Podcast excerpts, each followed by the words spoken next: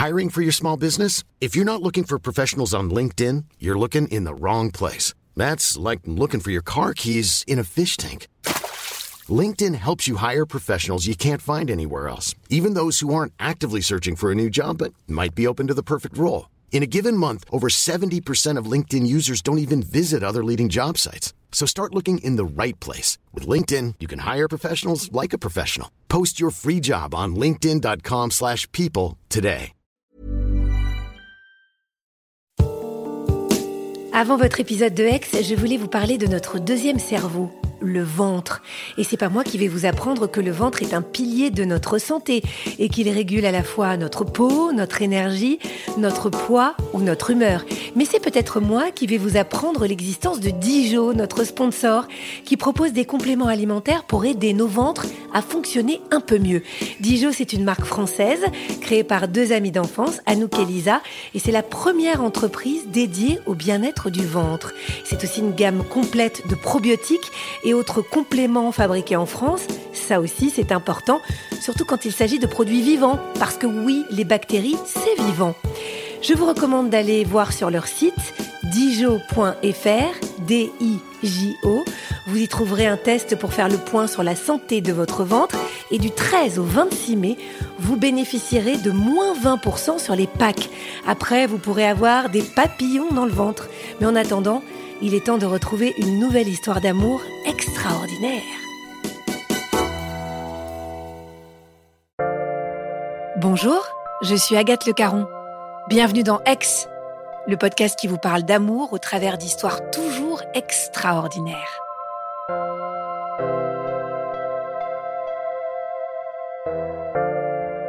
Quand on perd tout, que la lumière est éteinte, Rien ne vaut l'amour pour retrouver la vie. Margot a vécu la descente aux enfers, mais son sauveur a tout changé. Donc on est à la fin 2016, j'ai 21 ans, je suis en train de finir euh, mes études d'infirmière. Il me reste euh, une année avant d'être diplômée et euh, je fais la rencontre par le biais de connaissances de ma mère de Jennifer qui est euh, l'amie d'une amie d'une amie de ma mère et qui euh, vient assez souvent à la maison. On est dans la même tranche d'âge, elle est plus jeune que ma mère, donc elle se rapproche de mon âge. Et on se côtoie du coup assez régulièrement. À chaque fois que je suis chez ma mère, je la croise. Et puis petit à petit, on noue une amitié toutes les deux. On se voit de plus en plus toutes les deux. On passe des moments ensemble on a beaucoup de choses en commun, on rigole beaucoup, euh, on discute de plein de choses. Moi, ça me fait du bien. Euh, je suis dans une période où je me sens un peu seule parce que euh, j'ai eu pas mal de relations depuis que j'ai commencé l'école d'infirmière, mais qui n'aboutissent pas. C'est vite conflictuel, on se lasse. donc, du coup, je me sens assez seule à ce moment-là. Je vis toute seule dans mon petit appartement d'étudiante. Et euh, ça me fait du bien à ce moment-là d'avoir une amie euh, sur qui compter. On s'écrit euh, tous les jours, on se voit très souvent. et donc, elle devient un peu ma confidente. On se parle de tout et, et ça fait du bien. Donc, elle, elle est dans un moment de sa vie où elle, elle a son propre appartement. Elle est célibataire, elle, elle n'a jamais eu vraiment de relation. Du coup, elle est très disponible. C'est ça qui fait que, pour le coup, on est très, très proches.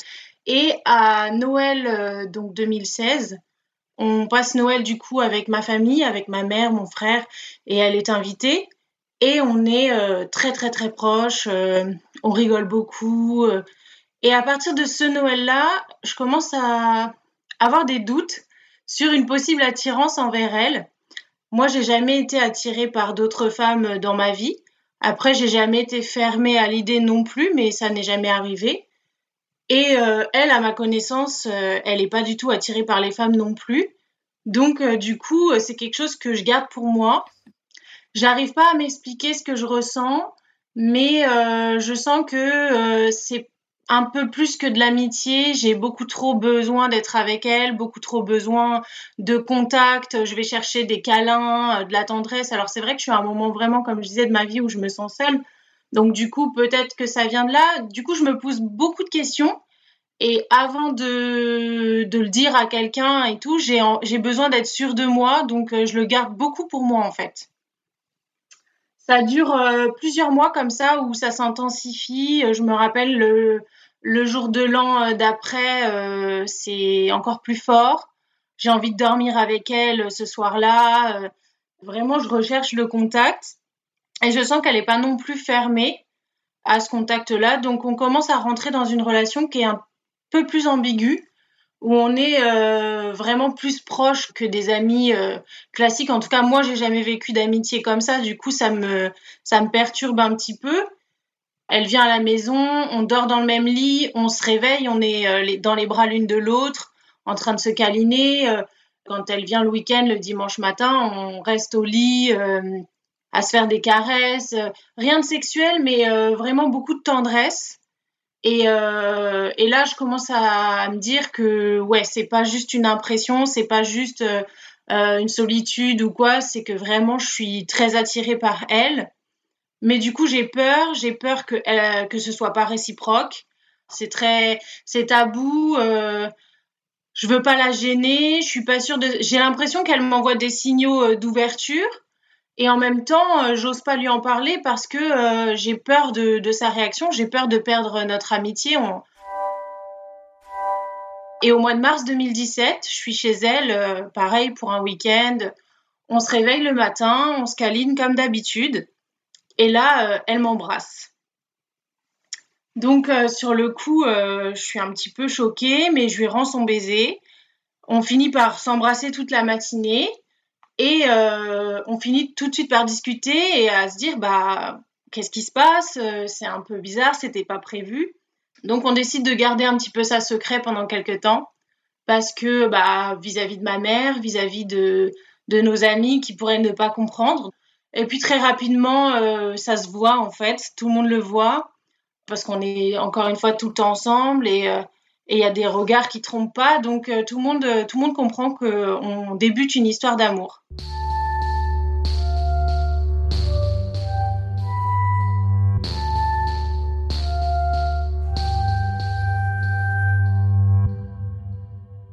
C'est la première fois pour toutes les deux avec une femme, donc euh, on va avoir nos premiers moments d'intimité sexuelle, toutes les deux ensemble.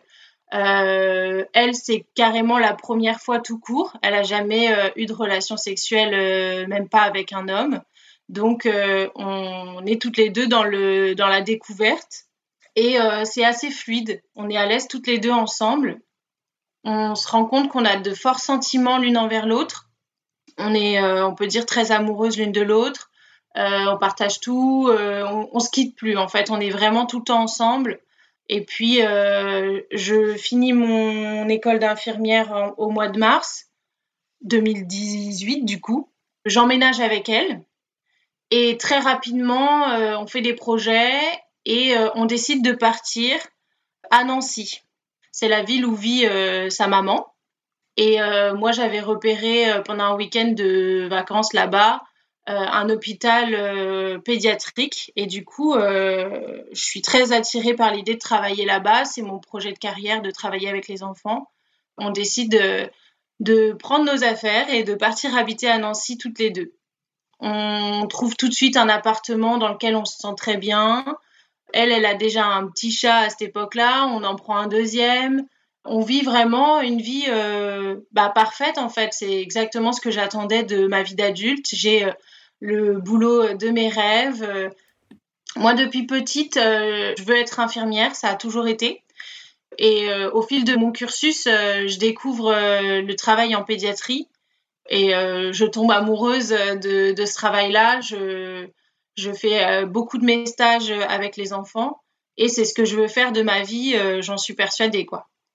Elle, au niveau professionnel, elle n'a pas forcément de projet. Elle n'a pas fait d'études, elle n'a pas de, job euh, qui l'intéresse. Moi, je suis passionnée par mon métier et elle, en parallèle, elle se rend compte qu'il n'y a rien qui la passionne vraiment. Et du coup, c'est un peu compliqué pour elle au niveau professionnel. Donc, euh, quand euh, moi, je rentre du travail, souvent, bah, je suis fatiguée, c'est des longues gardes, etc. Et elle, elle est à la maison, elle travaille pas et elle s'occupe du coup de la maison, elle s'occupe du repas. enfin, c'est elle qui gère un peu plus à la maison. Clairement, elle m'attend ça, elle le dit souvent et moi, je le ressens aussi. Euh, elle m'attend toute la journée. Je reçois beaucoup de SMS euh, tout au long de la journée. Petit à petit, moi, je commence à me sentir un peu oppressée de cette situation. Elle n'a pas vraiment de vie sociale à l'extérieur. Quand on arrive dans une nouvelle région, euh, en général, on sociabilise grâce à notre emploi. C'est vrai que comme elle n'en a pas, elle se fait pas de nouvelles connaissances. Donc, elle connaît vraiment personne sur place. Moi, à, l'inverse, au travail, je sociabilise beaucoup. Je me fais un réseau avec mes collègues, on sort, on partage beaucoup et on rigole beaucoup. On a besoin de décompresser après nos grosses journées de travail. Donc, c'est vrai que j'ai mon petit cocon avec mes collègues. Et elle, je vois qu'elle voit personne et du coup, elle se cantonne à moi. Elle est fermée autour de moi. Et moi, ça commence à me peser. Petit à petit, au fil des mois, je sens qu'il y a un décalage qui se met en place. Jennifer, elle m'a toujours mise sur un piédestal, elle m'a toujours vue comme quelqu'un d'extraordinaire, comme euh, quelqu'un qui avait beaucoup d'ambition. Euh. elle a toujours pensé que j'étais mieux qu'elle, meilleure qu'elle. Et euh, moi, j'en faisais pas trop cas parce que pour moi, elle était tout aussi intéressante. Et au fur et à mesure des mois, je sens que ça devient de plus en plus présent, cette distance qui se met entre nous. Elle me voit comme son pilier, comme euh, sa, la référence en fait. Elle ne voit que par moi de toute façon puisqu'elle n'a pas de travail, elle n'a pas de but. Tout, son seul but à elle, c'est nous, c'est notre couple, c'est notre vie. Et euh, ça, c'est génial d'avoir quelqu'un qui s'implique autant dans une relation, mais pour le coup, c'est trop. Et plus elle s'implique, plus moi je me désimplique, si on peut dire et plus euh, je sens un, un, lien qui, qui, se détache en fait.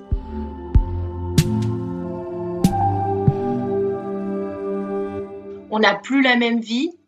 Parfois, je lui, je culpabilise de l'avoir amené à Nancy, de l'avoir éloigné euh, d'une partie de sa famille et de ses amis, parce que euh, je me rends compte qu'elle est très seule. Et ça, j'ai beau essayer de lui répéter euh, souvent qu'elle s'oublie et qu'elle ne peut pas penser qu'à moi, elle doit aussi penser à elle. Elle n'écoute pas. On se retrouve assez vite dans une impasse où moi, je me sens plus, je me sens plus bien dans mon couple parce que en fait, j'ai trop de pression sur mes épaules. J'ai l'impression de, tout gérer, d'être le maître de cette relation et je suis plus aussi à l'aise dans cette relation. Petit à petit, il y a aussi euh, euh, d'autres problèmes qui viennent euh, se rajouter à ça dans notre intimité. C'est vrai qu'avant, j'ai eu des relations avec des hommes et finalement, sexuellement, avec elles, je suis pas forcément très épanouie. Ça se passe bien, j'ai rien à dire, mais il me manque quelque chose. Et ça, je me rends compte assez vite euh, dans notre relation. Mais au début, je j'en fais pas cas, c'est pas ce qui a la plus grande importance pour moi. Et puis petit à petit, au fil des années, ça commence à prendre son importance et je le vis pas très bien. Du coup, je me pose beaucoup de questions et euh, je suis partagée parce que euh, j'ai la vie dont j'ai toujours rêvé, j'ai un couple parfait. La seule chose que j'ai à reprocher à ma copine, c'est qu'elle soit trop impliquée dans notre couple. Et du coup, je, je suis un peu perdue j'arrive pas à m'épanouir dans ce couple. Et en même temps, euh, j'arrive pas à, à, renoncer parce que je me dis, si je suis pas épanouie dans ce couple, bah, avec qui je pourrais être épanouie? Je me dis, si j'arrive pas à, aimer cette femme qui est complètement euh, dévouée à moi, euh, qui je pourrais aimer? Donc, du coup, je, j'ai comme ça, on va dire, deux, trois mois de flottement J'essaye toujours de, sauver mon couple, en fait. Donc, genre, je, je, fais comme si tout allait bien. En fait, nos deux ans, c'est très romantique. On parle de se paxer, mais à côté de ça, moi, je suis, j'en parle parce qu'il faut faire des projets, parce que j'ai envie que mon couple fonctionne. Mais en même temps, je suis pas convaincue et au fond de moi, je ressens bien que bah, je peux pas passer ma vie comme ça. Je finis par me dire carrément que je m'ennuie dans cette relation et que euh, je me vois pas faire ça euh, toute ma vie, quoi. Petit à petit, je commence à réfléchir à une, euh, à une séparation, mais euh, je me rends bien compte que, euh, bah, que je vais la détruire en fait, parce que elle, pour le coup, elle a placé notre relation sur un piédestal, et si je la quitte, je pense qu'elle tombe de très haut et, et clairement, elle n'a plus rien. Je suis un peu le cul entre deux chaises, je ne sais pas trop comment agir. Et je pense qu'à un moment donné, je cherche un prétexte pour m'en aller. Alors, euh, je commence à, discuter avec euh, un ex-copain, euh, comme ça, qui vit toujours en région parisienne.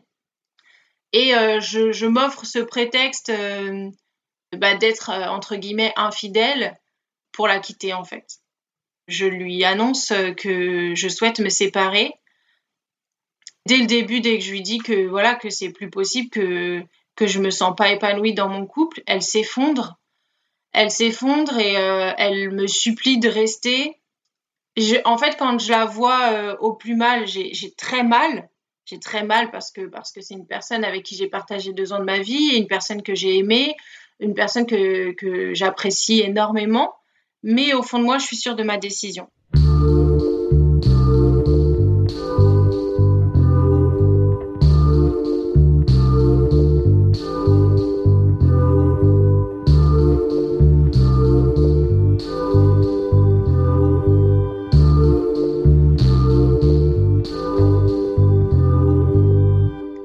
Début, euh, il se passe rien. Tout le monde reste à la maison. Moi, j'ai mon travail, donc euh, pour l'instant, je peux pas partir. Elle, euh, elle a sa mère qui habite pas loin, mais elle refuse d'y aller. Je pense qu'elle est dans une tentative de sauvetage de notre couple. Elle me supplie de me remettre avec elle. et moi, je lui fais comprendre tout de suite que ma décision, elle est prise et que je reviendrai pas dessus. J'estime qu'elle mérite mieux et même si je lui fais beaucoup de mal sur le moment, moi, je suis dans mon idée que euh, c'est pour lui offrir aussi une meilleure vie et que tout ce que je veux, c'est qu'elle soit aimée euh, autant que elle, elle a pu m'aimer parce qu'elle le mérite en fait. au final, elle finit par partir. Moi, je reste dans l'appartement, je reste dans mon travail et en fait, je continue ma vie comme ça, euh, toute seule à la maison. En parallèle, euh, au travail, euh, ça se passe pas euh, très très bien. Ça fait quelque temps déjà, un petit peu avant la séparation. Je fais des petites erreurs sans gravité de débutante en fait. Et en fait, je suis pas du tout soutenue ni par mes collègues ni par ma hiérarchie. je suis plutôt même descendue. Et petit à petit, en fait, mon rêve à l'hôpital est en train de se transformer en cauchemar on me dénigre, on me dit que j'ai pas choisi le bon métier, que j'aurais dû faire autre chose et qu'il n'est pas trop tard pour changer. Moi, je, le vis très très mal. Hein. Euh, comme je l'ai dit, c'est mon rêve, j'ai toujours voulu faire ça.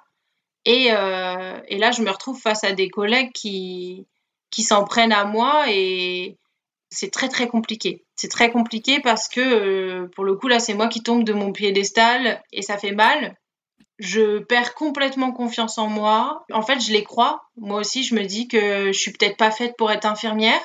Sauf que le problème, c'est que si je suis pas faite pour être infirmière, je ne sais pas pourquoi je suis faite, puisque j'ai toujours voulu faire ça.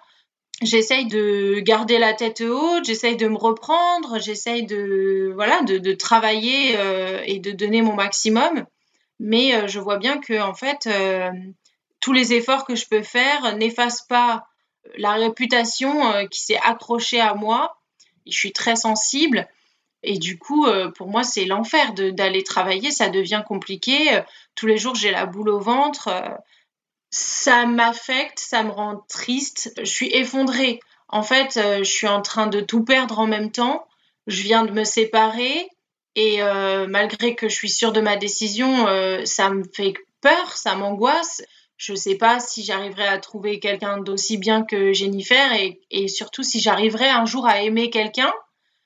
Et à côté de ça, euh, je me raccrochais à mon, à mon boulot, c'était tout ce que j'avais et je le perds aussi, je suis perdue. Pour moi, il est hors de question de quitter ce boulot, même si j'y pense, mais j'arrive pas à me faire à l'idée. À la base, je me retrouve à Nancy parce qu'on est parti avec ma copine et en fait, j'ai plus ma copine. Donc, si j'ai plus non plus mon travail, j'ai plus de raison d'être ici. Sauf que ça veut dire tout quitter. Je me suis fait des amis. J'ai un appartement que j'adore. Mais en même temps, sans ce boulot, je peux pas assumer cet appartement. Enfin, je suis complètement perdue et je suis incapable de prendre une décision. Je suis en train de, sombrer et euh, je m'en rends pas compte à ce moment-là, mais euh, Enfin, je suis en train de rentrer en dépression, je le sens, je pleure pour un oui, pour un non. En fait, je m'aperçois pas de l'état euh, de détresse dans lequel je suis jusqu'au soir du 11 juillet 2019, euh, où en fait, euh, j'ai passé une journée terrible à l'hôpital où on m'a surveillée, on m'a remis sous la tutelle d'une autre collègue alors que ça fait plus d'un an que je travaille dans cet hôpital, donc je suis très très mal. Et euh, je me mets à, écrire parce que c'est un truc que je fais assez régulièrement quand je me sens mal. J'écris, euh, j'écris dans un cahier mes ressentis et je suis, je suis en larmes. Et en fait, à un moment donné, j'ai euh, un déclic. J'arrive pas bien à expliquer ce qui s'est produit dans ma tête à ce moment-là. Je suis à bout, je, je sais plus, je me sens dans une impasse. Je sais pas quelle, quelle décision prendre pour moi, tout ce qui pourrait m'apaiser, c'est que ça s'arrête en fait, que tout s'arrête, que je ferme les yeux et que tout ça ce soit qu'un rêve. Sauf que c'est impossible. Et donc, euh, à ce moment-là, sans avoir jamais eu euh, vraiment euh, d'idées comme ça auparavant, je me lève et je vais dans ma salle de bain, je récupère une boîte de médicaments et je reviens dans ma chambre. À ce moment-là, euh, souvent je le décris comme ça, j'ai l'impression d'être à l'extérieur de mon corps. J'ai l'impression de voir la scène du dessus. Je suis plus moi-même, je suis plus en possession de mon corps. C'est pas moi qui qui décide, ça se fait tout seul. J'attrape cette boîte et je l'ouvre. Je vois tous les comprimés. Je connais ce médicament. Je travaille avec à l'hôpital. Je sais qu'il est très puissant. Et en fait, euh, j'ai une idée en tête, c'est avaler tous ces comprimés et m'endormir et que tout ça, ce soit qu'un cauchemar. Je commence à décapsuler tous les comprimés. Je compte euh, combien j'ai euh, en, termes de milligrammes de, de, la substance. Et je regarde sur la notice à quoi ça correspond au niveau de la dose toxique et de la dose mortelle. Du coup, je suis clairement au-dessus de la dose toxique mais je suis pas tout à fait à la dose mortelle. J'ai la notice sous les yeux, je la lis et je vois tout ce qui va se passer en fait en cas de surdosage. Je vois des mots que je connais très bien. Je suis personnel soignant, donc forcément ça me parle. Je vois détresse respiratoire, convulsions. Ça me fait peur, mais j'avale les comprimés. Je les prends tous d'un coup. Je les mets tous dans ma bouche, je les avale. Et là, il y a les mots que j'ai lus juste avant qui commencent à tourner dans ma tête. Je m'aperçois que ça peut être très long et très douloureux et que finalement c'est pas juste s'endormir euh, et pas se réveiller, c'est souffrir énormément. Donc euh, je commence à avoir peur, très peur de souffrir. J'ai pas peur de la mort, mais j'ai peur de souffrir. J'ai peur d'avoir mal. J'ai l'impression d'avoir le cerveau embrumé. Et à un moment donné, euh, je prends mon téléphone et j'appelle les pompiers.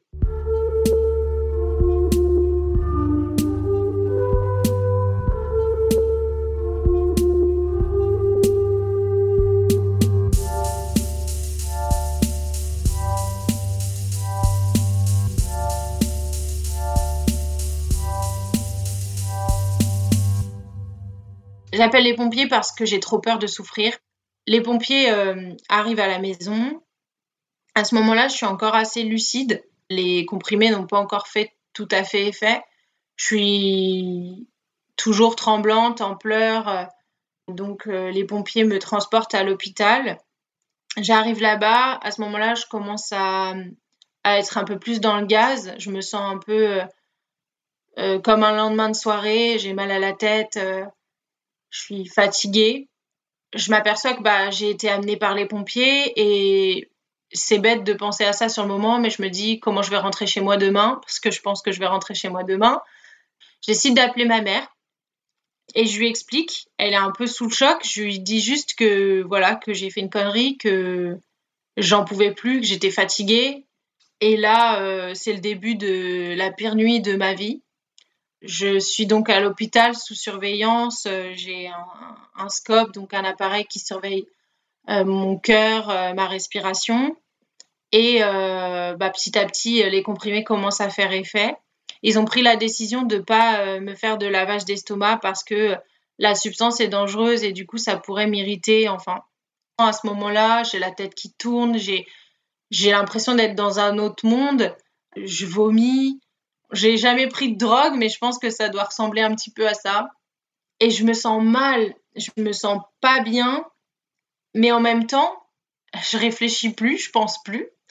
Donc c'est assez agréable. Il y a un psychiatre qui vient me voir euh, dans la nuit, mais euh, je suis beaucoup trop, euh, beaucoup trop stone pour pouvoir lui parler. Du coup, il finit par repartir et me dire qu'il va revenir le lendemain matin. Et puis au bout d'un moment, je vois arriver dans la chambre ma mère et mon petit frère. Et en fait, je prends conscience de ce qui s'est passé au moment où mon petit frère me regarde et il se met à pleurer. J'ai rarement vu mon frère pleurer. Il se met à pleurer et à me dire euh, Mais qu'est-ce que t'as fait, Margot? Mais mais tu peux pas me laisser comme ça. Tu te rends compte que si tu avais réussi ce que tu as essayé, tu nous aurais abandonnés, tu nous aurais laissés. Et euh, là, je vois sa souffrance. Il souffre beaucoup, je le vois. Et ça me fait mal, ça me fait beaucoup de mal. Et je prends conscience euh, de la gravité de ce que j'ai fait, en fait. Le psychiatre euh, me dit que j'ai le droit de sortir du coup de l'hôpital à condition de sortir avec ma famille. Donc ils sont là, il n'y a pas de souci. On part de l'hôpital. Ma mère, elle est complètement dans le déni. Je pense que c'est trop dur à accepter pour elle. Du coup, euh, elle fait comme si de rien n'était. Elle fait comme si euh, elle, me fait un petit sac pour que je vienne en vacances chez elle. Voilà, on n'en parle pas trop. À partir de ce moment-là, ça devient un petit peu tabou. Et euh, je repars avec eux en région parisienne J'habite chez ma mère quelque temps. Mon frère, qui normalement vit avec sa copine, vient quelque temps aussi chez ma mère pour être avec moi. On parle beaucoup à ce moment-là. Mon frère, ça devient un peu mon pilier.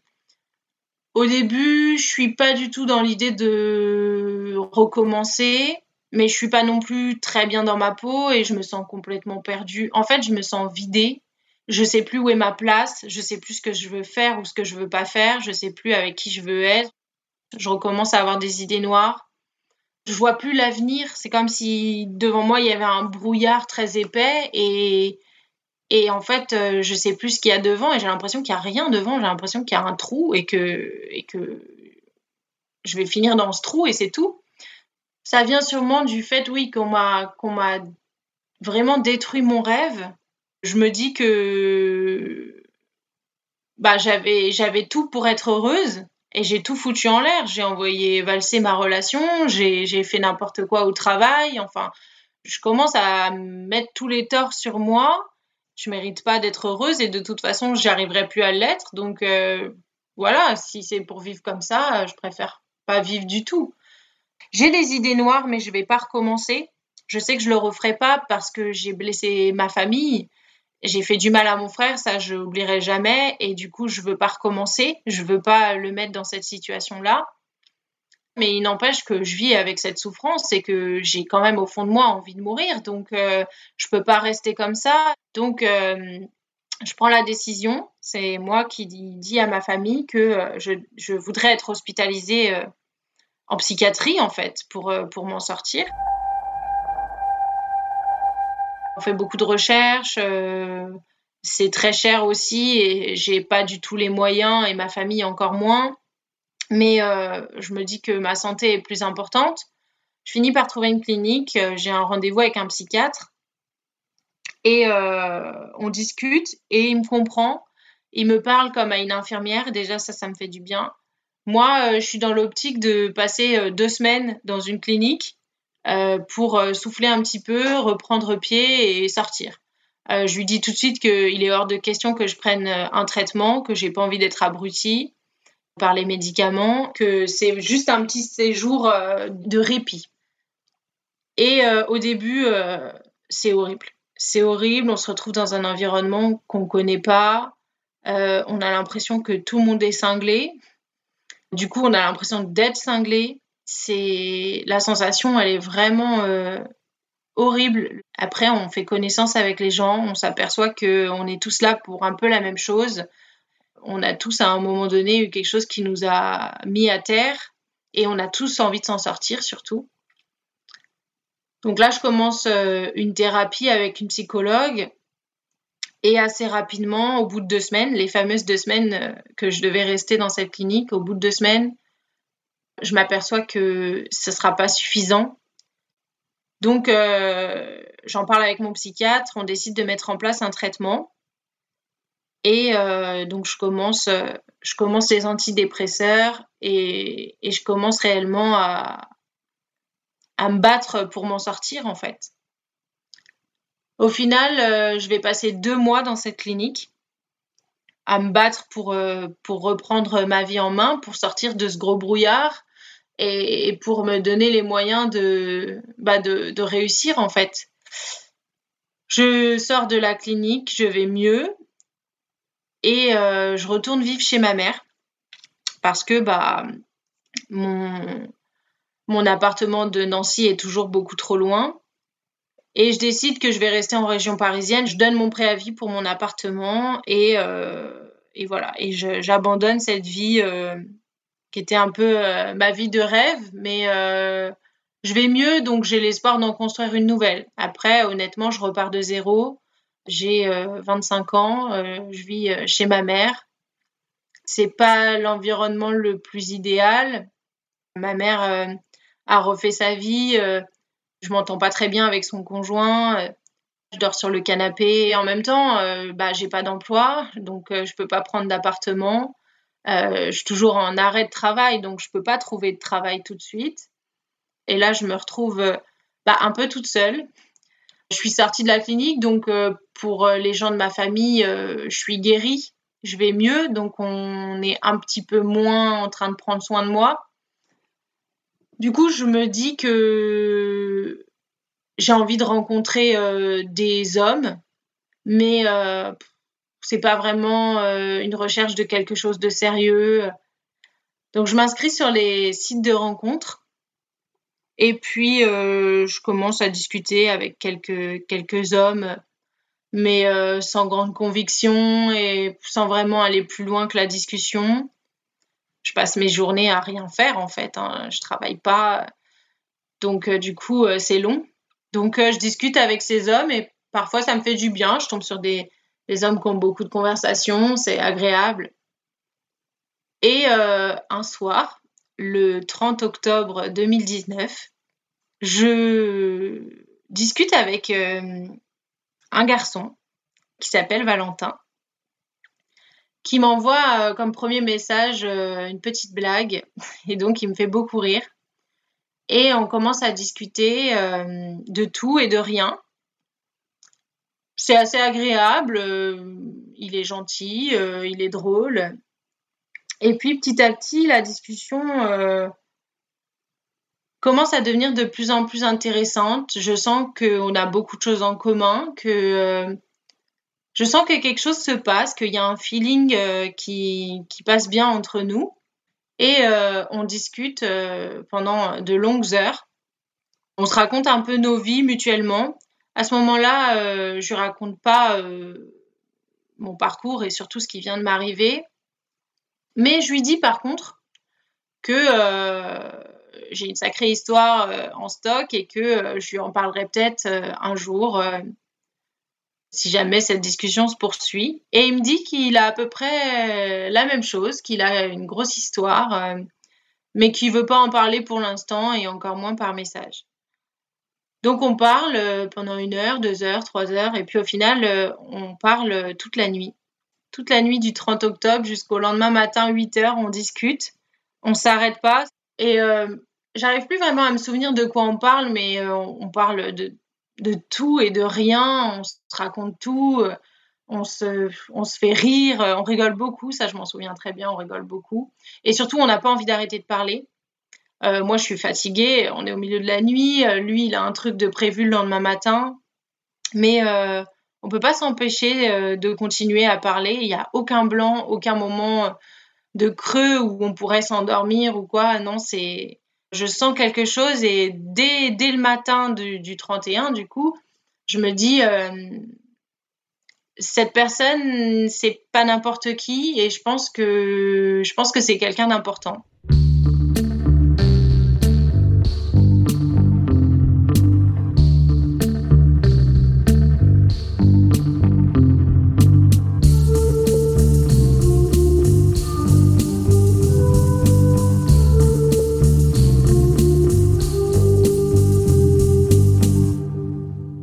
Continue à discuter euh, et on décide assez rapidement de se voir. Trois ou quatre jours plus tard, quand je le vois, euh, j'ai un deuxième petit coup de foudre. Il est très beau, euh, il est grand, j'adore les hommes grands, il est très très grand. il a de magnifiques yeux bleus. Il a une petite barbe avec des reflets roux. Il aime pas que je dise ça, mais il a des reflets roux dans sa barbe. Il est très beau.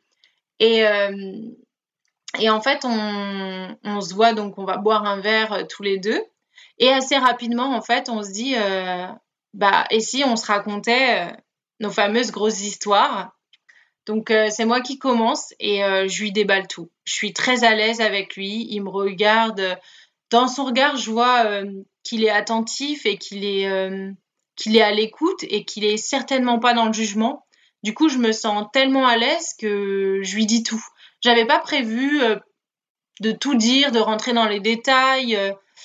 Je lui raconte que, bah, que j'ai voulu mettre fin à mes jours. Je lui raconte que j'ai été hospitalisée en clinique psychiatrique et que je suis sortie euh, il y a genre un mois. Je lui raconte que je suis encore sous antidépresseur. Il a de l'empathie, mais on sent qu'il n'a pas non plus de la pitié. Il me regarde pas comme une personne malade. Je me souviendrai toujours et il me dit à ce moment-là, mais il n'a pas pu prévoir phrase puisque je lui en parle pour la première fois à ce moment-là.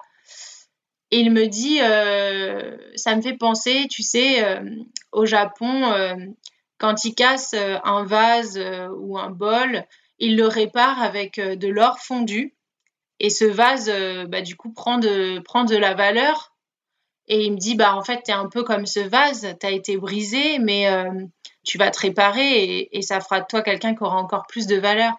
Et en fait, quand il me dit ça, je me dis, mais ok, c'est l'homme de ma vie, c'est pas possible. Il est beaucoup trop attentionné, il est beaucoup trop gentil et, en fait, il, le prend avec sérénité. Il est, ça aurait pu en effrayer certains ou ça aurait pu en faire pleurer d'autres. Enfin, je m'attendais à tout type de réaction, mais en fait, il me regarde, il change pas de regard sur moi et en fait, euh, je me sens bien et ça fait du bien.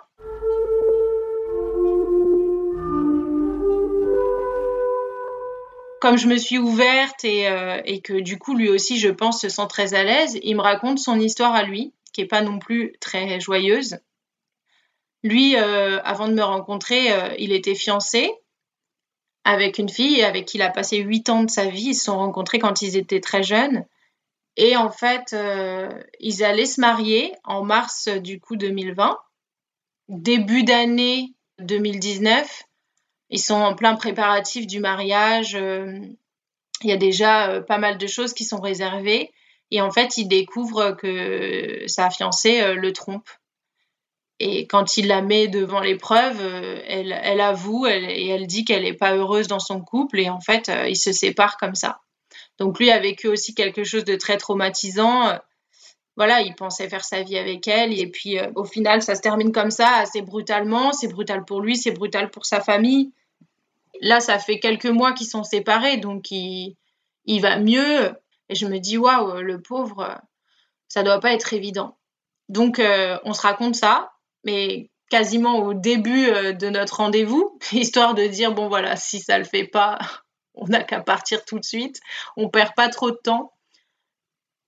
Et euh, on est très honnête, en fait, dès le début, et ça, ce sera une des bases de notre relation, c'est qu'on se dit tout. On se dit tout tout de suite. On se dit tout tout le temps.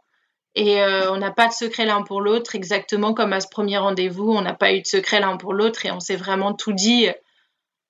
Et en fait, à partir de ce moment-là, je comprends que ça ne sera pas une relation euh, futile. Ce sera une vraie relation. Lui, il a conscience que bah, il peut pas jouer avec moi et moi, j'ai conscience de la même chose. Donc en fait, on se dit, je pense, en tout cas moi je me dis, si je me mets avec cette personne, c'est pas pour partir dans deux mois, c'est pour construire quelque chose de solide. On est euh, dans un bar, on boit un verre, ensuite on va boire un milkshake, et ensuite euh, tout est fermé, il est très tard et on n'a pas envie de se quitter. En même temps, euh, lui aussi vit chez ses parents depuis sa séparation. Donc l'un comme l'autre, on n'a pas envie de se ramener mutuellement chez nos parents. On discute euh, toute la nuit dans sa voiture euh, jusqu'à 8-9 euh, heures du matin. D'ailleurs, je me rappelle, l'un comme l'autre, on inquiète nos parents qui nous appellent en nous demandant Mais qu'est-ce que tu as fait de ta nuit? T'es pas rentré Et c'est une nuit où vraiment on se parle de choses profondes et en même temps de choses futiles.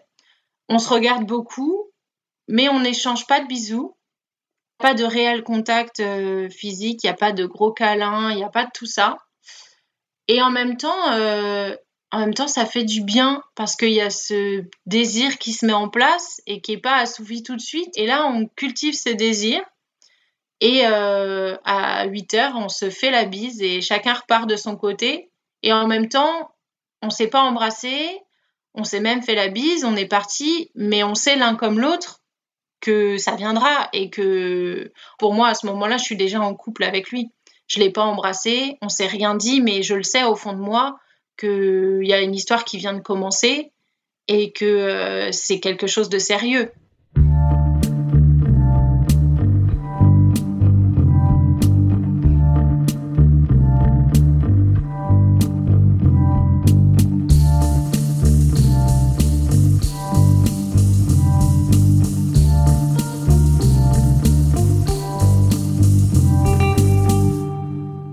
On se revoit assez vite. Déjà, on parle tout le temps par message, on se raconte tout et on se revoit très vite.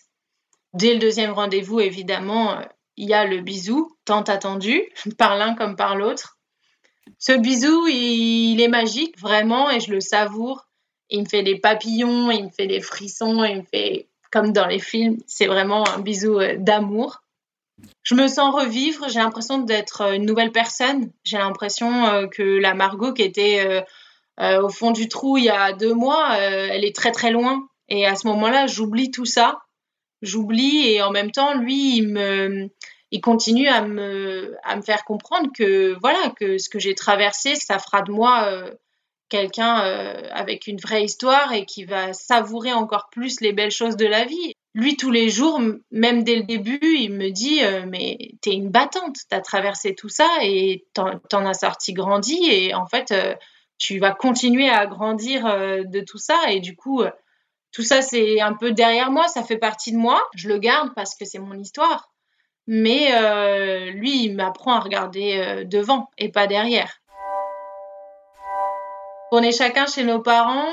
On n'a pas envie de se présenter tout de suite. Moi, j'ai pas envie euh, parce que je sais que ma mère est très inquiète à l'idée que je refréquente quelqu'un aussi rapidement après tout ça. Lui, euh, bah voilà, il a eu cette relation longue euh, dans laquelle ses parents se sont beaucoup impliqués. Donc c'est pareil, il veut pas présenter quelqu'un trop rapidement. Donc on se voit beaucoup dans nos voitures. C'est euh, le mois de novembre, donc il fait froid. On passe des soirées dans la voiture. C'est pas toujours très, très confortable. Et puis, euh, bah, à un moment donné, on, a le désir qui est bien présent. Et moi, je ne veux pas qu'on fasse notre première fois dans une voiture. J'ai envie de quelque chose de plus romantique. Et je pense que lui, euh, il a beaucoup trop de respect pour moi pour le faire aussi dans une voiture. Donc, je prends un peu les devants et je réserve un soir un, un petit appart en Airbnb et euh, on va aller passer notre première soirée au chaud déjà, au chaud dans un appartement et euh, notre premier câlin, euh, notre première nuit ensemble et, c'est magique, c'est magique, c'est une nuit, c'est moi j'ai j'ai pas pas fait l'amour depuis très longtemps avec un homme, donc j'appréhende effectivement un petit peu et en fait dès les premières minutes il est très rassurant, il est doux, il est tendre et en fait c'est naturel. C'est comme si on avait toujours fait ça tous les deux. Et puis euh, en fait il y a toujours ce feeling entre nous qui fait que euh, tout est naturel, tout est facile et surtout tout est plein d'émotions. C'est surtout ça parce que la, la fluidité, euh, je l'avais ressenti avec Jennifer, mais là il y a de la fluidité, mais il y a surtout des émotions très très fortes et euh, ça, on le ressent tous les deux, quoi. On se quitte plus, on n'avait déjà pas envie de se quitter, mais on se quitte plus. Il n'empêche qu'on garde nos moments euh, chacun de son côté et nos moments d'intimité avec nos amis voilà. Moi, je sors d'une grosse dépression, donc je suis pas prête non plus à faire de gros projets, donc on parle pas du tout d'emménager ensemble ou quoi. Mais en même temps, on sait qu'on peut pas se quitter. Lui, à la base, voulait vraiment attendre avant de me présenter à ses parents. Au final, il me présente euh, début décembre, donc ça fait un mois à peu près qu'on est ensemble. Donc ça se fait quand même assez rapidement au final. Parfois, euh, je dis que je vais dormir une nuit là-bas et puis j'ai pas envie de partir, c'est terrible, j'ai pas envie de le laisser, j'ai envie de rester avec lui, donc finalement je reste deux nuits, voire trois nuits. Et ses parents sont très gentils, donc ça leur pose aucun souci. Moi, je les apprécie beaucoup. J'aime beaucoup passer euh, du temps avec eux aussi. Quand on est là-bas, je suis pas que euh, avec lui. On a nos petits moments où on est tous les deux, mais on partage aussi beaucoup de moments avec ses parents.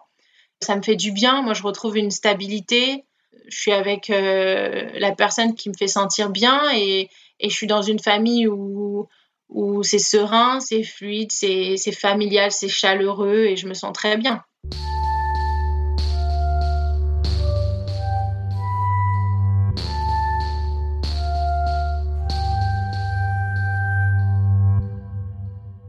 C'est clairement un sauveur. Moi, je le, vois comme mon sauveur. Euh, il me pousse en avant. Il me dit que je, vais y arriver, que je vais recommencer à travailler comme infirmière. Que voilà, c'est pas parce que j'ai eu une mauvaise expérience que je dois arrêter, que je dois abandonner, parce que moi, j'ai peur, j'ai peur d'y retourner. Il me dit, mais non, mais tu vas trouver du travail, mais il n'y a aucune raison que ça fonctionne pas. Tu es extraordinaire, tu vas y arriver, t'inquiète pas, tu vas prouver aux autres et tu vas te prouver à toi-même il remplace mes antidépresseurs. En fait, il me motive et qui m'emmène déposer des CV. Et la première journée où il m'emmène, je trouve du boulot. Et en fait, on se tire tous les deux en avant, puisque derrière lui, qui était entre deux emplois aussi, qui était un peu au chômage pendant cette période, je le booste aussi. Du fait d'avoir trouvé du travail rapidement, il se dit bon, bah moi aussi, je vais m'y mettre. Il va aussi déposer des CV. On y va tous les deux ensemble. On fait tout ensemble. Et il trouve un emploi aussi euh, dans l'automobile alors que c'est sa passion. Donc, euh, ses parents euh, me disent au début, bon, bah, tu peux venir dormir à la maison quelquefois si tu veux, étant donné que mon boulot est plus proche de chez eux que de chez ma mère. Et puis, de fil en aiguille, je crois qu'il y a eu une seule fois où je suis rentrée chez ma mère et après, j'ai passé tout mon temps chez, chez ses parents. Personne ne trouve ça bizarre. Ses parents, ils trouvent ça normal. J'habite chez eux. ça dure six mois. Il y a le confinement entre-temps, au mois de mars, et en fait, du coup, on est vraiment tous ensemble tout le temps. Moi, je continue à travailler, du coup, euh, je travaille en laboratoire d'analyse médicale, mais euh, on est quand même tout le reste du temps ensemble, et ça se passe très, très bien. Et donc, on commence à percevoir un petit peu ce que pourrait être une vie commune, mais tout en se rendant bien compte que, voilà, vivre chez les parents, c'est pas non plus pareil que de vivre tout seul dans notre appartement on commence à en parler tout doucement, mais euh, tout doucement, parce que là, on est dans un petit cocon. Et puis, euh, au bout de six mois, euh, ben, on va mieux. Moi, je vais beaucoup mieux. Je me sens bien. J'ai trouvé un équilibre. Au travail, ça se passe très bien. En fait, on commence tout doucement à parler bah, d'habiter ensemble. On emménage au mois de juillet, tous les deux dans notre petit appartement, notre petit cocon moi, je me fais un plaisir de bah, d'investir les lieux, de le décorer, voilà, je reprends goût à tout ça, je reprends goût à la vie. Euh, j'aurais jamais imaginé euh, aussi vite, en moins d'un an, euh, réussir ce chemin. Enfin, voilà, au mois de septembre, je sors d'une clinique psychiatrique complètement brisée, en ayant tout perdu, mon couple, mon boulot et euh, au mois de juillet euh, suivant, euh, j'ai un appartement, je suis épanouie dans mon couple et j'ai la vie devant moi, quoi. Et, tout ça, c'est grâce à Valentin. Jamais, jamais j'aurais pu évoluer aussi vite. C'est mon pilier, c'est mon. Il m'a sauvé, c'est mon sauveur. Pour le coup, il me le dit toujours, je suis la femme de sa vie. Il n'y a aucun doute, il le sait. Il n'a jamais été aussi sûr de lui, même quand il était à quelques mois de se marier. Et malgré le traumatisme que ça peut représenter, c'est lui très souvent qui me parle de mariage et qui me dit que euh, dans sa tête, il me visualise et qu'il me voit dans ma robe de mariée, il voit que c'est moi. On en parle très souvent, on veut se marier, on veut avoir des enfants, on veut faire notre vie ensemble. On y va tranquillement parce que euh, a envie de profiter de la vie mais ça ne veut pas dire qu'on n'est pas prêt ou qu'on n'est pas sûr. On est sûr à 100%. Moi, si demain euh, je devais aller à la mairie signer un papier sans même mettre de robe ou de faire de fête, je le fais pour porter son nom, pour, euh, pour partager sa vie toute ma vie. Voilà, j'ai arrêté les médicaments euh, depuis qu'on a emménagé ensemble et je me porte très bien, alors que tout le monde m'avait déconseillé de les arrêter si vite. Même mon psychiatre n'était pas très chaud. Il pensait que c'était trop rapide et qu'il fallait que j'attende un peu. Et moi, je l'ai senti. J'ai senti que c'était le moment. J'ai senti que j'avais tout. J'avais tout ce dont j'avais besoin pour euh, repartir euh, du bon pied et avoir euh, la vie, la vie que je voulais et la vie que je mérite, sûrement, j'espère. je pensais avoir la vie de mes rêves quand j'étais à Nancy. J'ai une très belle histoire avec Jennifer et je cracherai jamais dessus, mais c'est rien comparé à ce que à ce que je ressens aujourd'hui. Et au final, aujourd'hui, euh, je culpabilise beaucoup moins de lui avoir fait du mal parce que je me dis que bah dans la vie, il faut aussi penser à son bonheur et que j'aurais jamais été aussi épanouie que ce que je suis aujourd'hui. Je, je préfère largement de loin la vie que j'ai aujourd'hui. Et là, pour le coup, c'est vraiment ma vie de rêve. J'ai trouvé l'homme, l'homme de ma vie. Je travaille plus à l'hôpital. J'y suis retournée un petit peu, quelques temps, mais je me suis vite aperçue que ça me correspondait plus. Et en fait, je suis épanouie comme ça. Peut-être que, voilà, c'est vrai que j'avais une ambition. J'avais l'ambition d'être une grande infirmière qui fasse de grandes choses.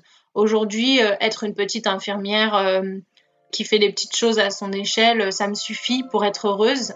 Et ça, c'est aussi grâce à Valentin euh, qui me prouve tous les jours que n'y a pas besoin de faire de grandes choses pour être une belle personne et, euh, voilà, ça me suffit.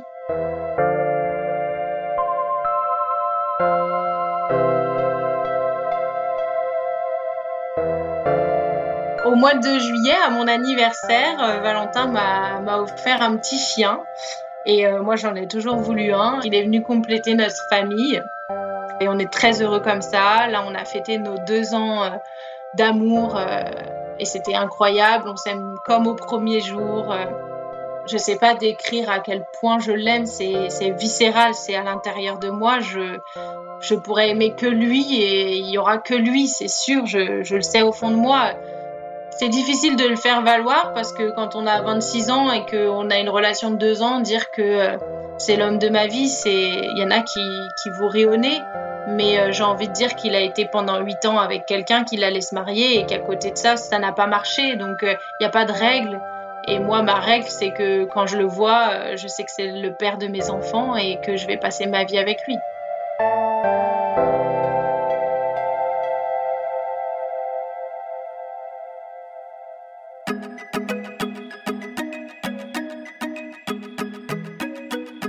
Merci à Clémentine Delagrange qui a réalisé cet épisode et à Alexandre Ferreira qui l'a monté et mis en musique. Si vous l'avez aimé, faites-le savoir. Mettez-nous des étoiles et des commentaires. Merci.